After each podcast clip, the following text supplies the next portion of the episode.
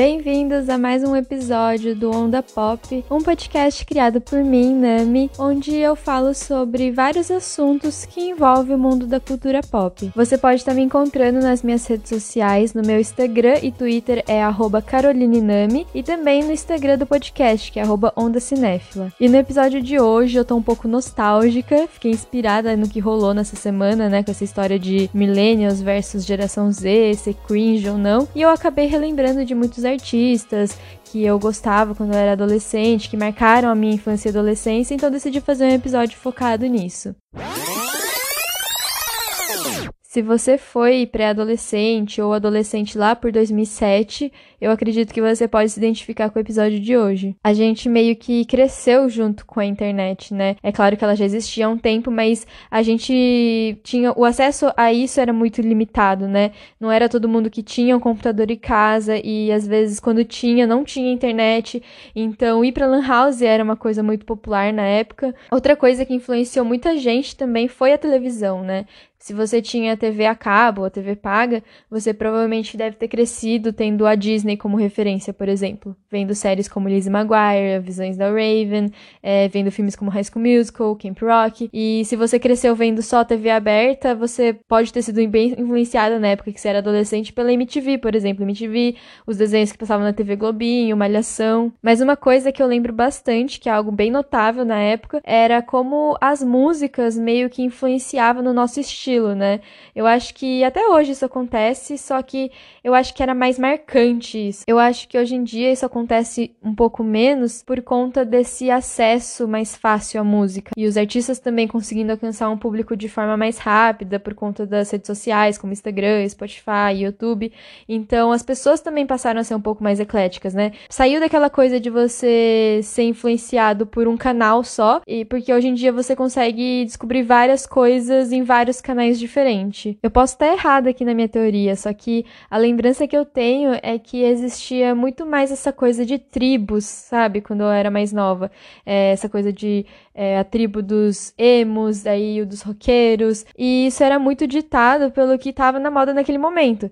Se você pega o filme do High School Musical ou até mesmo Meninas Malvadas, dois clássicos aí do início dos anos 2000, hoje você assiste e pode até achar um exagero, aqueles estereótipos dos personagens, aquela coisa das pessoas não poderem se misturar, se elas são muito diferentes. Aliás, esse enredo é muito comum em vários filmes dessa época, e é claro que não era tão extremo desse, desse jeito, né, na vida real, mas isso meio que existia também, não era tão fantasioso assim. Eu nunca fui dessa coisa de ser emo, não peguei essa fase, mas eu cresci ouvindo Panic! at the Disco, Fall Out Boys, Green Day por causa da minha irmã. E eu lembro que na época eu era bem fã de Rebelde e Camp Rock, então eu meio que abominava esse estilo da minha irmã. Enquanto eu andava pela casa, assim, usando gravata vermelha, a minha irmã tava com um lápis de olho bem preto, assim, na linha d'água e uma bandana no bolso da calça. Então, um pouco depois disso, acho que lá por 2009, 2010, eu lembro que o meu tio, ele me deu um CD que ele mesmo gravou. Aliás, quem cresceu com Spotify nunca vai saber o sacrifício que era ouvir música naquela época. A gente tinha a opção de ouvir na rádio, né? É, ou esperar a programação da MTV, onde passava os clipes mais populares da semana.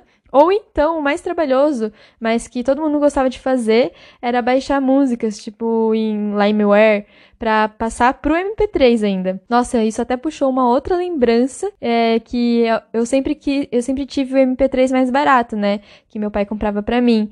Mas a gente não era muito exigente também naquela época. O importante era a gente conseguir ouvir a música. Só que eu lembro daquelas pessoas que tinham mais dinheiro, elas tinham o iPod Shuffle, que foi um surto também, né? E eu lembro que esse era o sonho de consumo da gente. Mas voltando aqui pro que eu tava falando. O meu tio, ele me deu um CD que ele mesmo gravou e ele falou assim que eu tinha que ouvir aquelas músicas porque seriam os hits do próximo verão. Eu acho que ele pegava, assim, o top da Billboard, sabe? E baixava e falava, ó, oh, esse daqui vai tocar. Porque era meio assim. Até hoje em dia é um pouco assim. Quando algo estoura lá nos Estados Unidos, acaba vindo essa moda pra cá. Mas hoje em dia é quase que ao mesmo tempo. Naquela época era aquela coisa de tocava no verão deles para depois vir pro nosso verão, né? Daí eu comecei a ouvir e eu fiquei um pouco desacreditada, porque o CD tinha músicas do Gym Class Heroes, é, Flowrida, 50 Cent, Timbaland era um estilo que eu não estava acostumada na época a escutar, mas não deu outra. Foram as músicas mais tocadas nas rádios e nas programações da MTV, no TVZ, no Multishow. Então, eu acho que naquele momento eu percebi que eu não precisava gostar só de um estilo de música. Eu lembro que, para mim, esse processo de descobrir músicas e artistas novos demorou um pouco, porque eu meio que ficava nessa bolha, sabe? Do que eu tinha acesso. Então, eu lembro que os meus avós assinavam TV Paga. Então, foi lá que eu comecei a assistir TVZ aos domingos e conheci alguns artistas diferentes. Daí, pouco tempo depois, eu e minha irmã mais velha, a gente começou a comprar as famosas revistas, né, de adolescente, como Capricho, Toda Tinha, Atrevida. E lá a gente começou a se informar um pouco mais de novidades.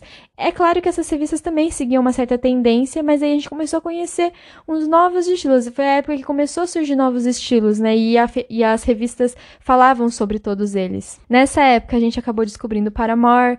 É, eu descobri a Taylor Swift por causa de uma fofoca dela ser a nova namorada do Joe Jonas, né? Que eu já era fã do Jonas Brothers.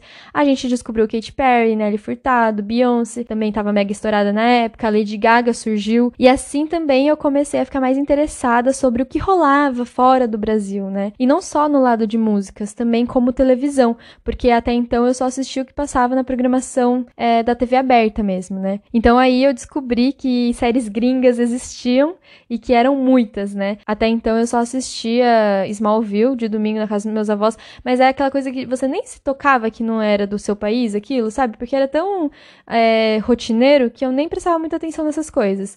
E eu lembro que a primeira série gringa que eu fiquei viciada foi a versão mais nova, que já é velha, né, também, do 90210 que o antigo era conhecido como Barrados no Baile. Essa foi a primeira série que eu assisti na programação de um canal. É, eu acho que passava na Sony, porque foi na época que meu pai, meus pais decidiram assinar uma TV paga, então eu comecei a descobrir alguns programas novos. Só que a primeira série que me fez descobrir que a gente assistia tudo atrasado também, que as coisas chegavam muito atrasadas aqui no Brasil, foi a série Pretty Little Liars. Essa série me fez aprender a baixar séries ilegalmente e assistir as coisas sem legenda também. Foi aí que eu comecei a pegar essa, esse costume de aprender um pouco mais o inglês para poder assistir sem legenda, porque teve muitos episódios, né, que a gente queria assistir na hora que foi lançado. Se não me engano, quando essa série veio pro Brasil, ela, ela veio uma temporada atrasada já. E aí, então, a partir de Pretty Little Liars, eu nunca mais deixei de estar por dentro das novidades das séries gringas. Bom, eu me considero uma pessoa que segue as tendências,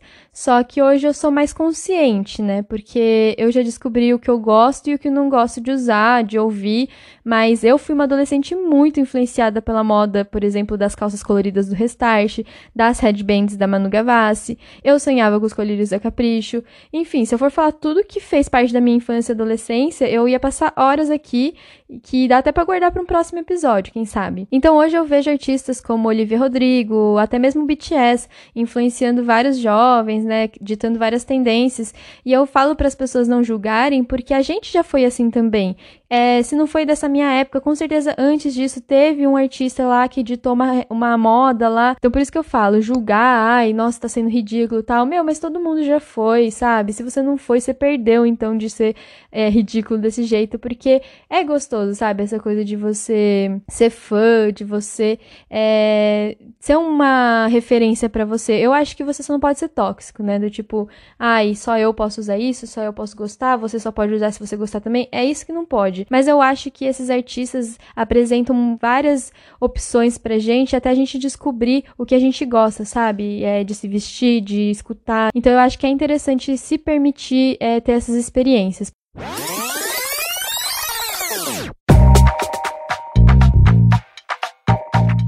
Bom, esse foi o episódio de hoje. Ele foi mais curtinho aí, mas é porque eu estava pensando sobre essa nostalgia que eu tive e decidi falar um pouquinho sobre esses artistas. Mas vai lá no meu Instagram, Cinéfila, eu fiz um post desse episódio e me conta lá o que fez parte da sua adolescência, seja de séries, filmes, é, artistas da música, alguma música também que possa ter marcado a sua infância, aquela que você escuta e fala, meu Deus, voltei no tempo. Eu tenho várias dessas, ó, eu vou dar um exemplo aqui.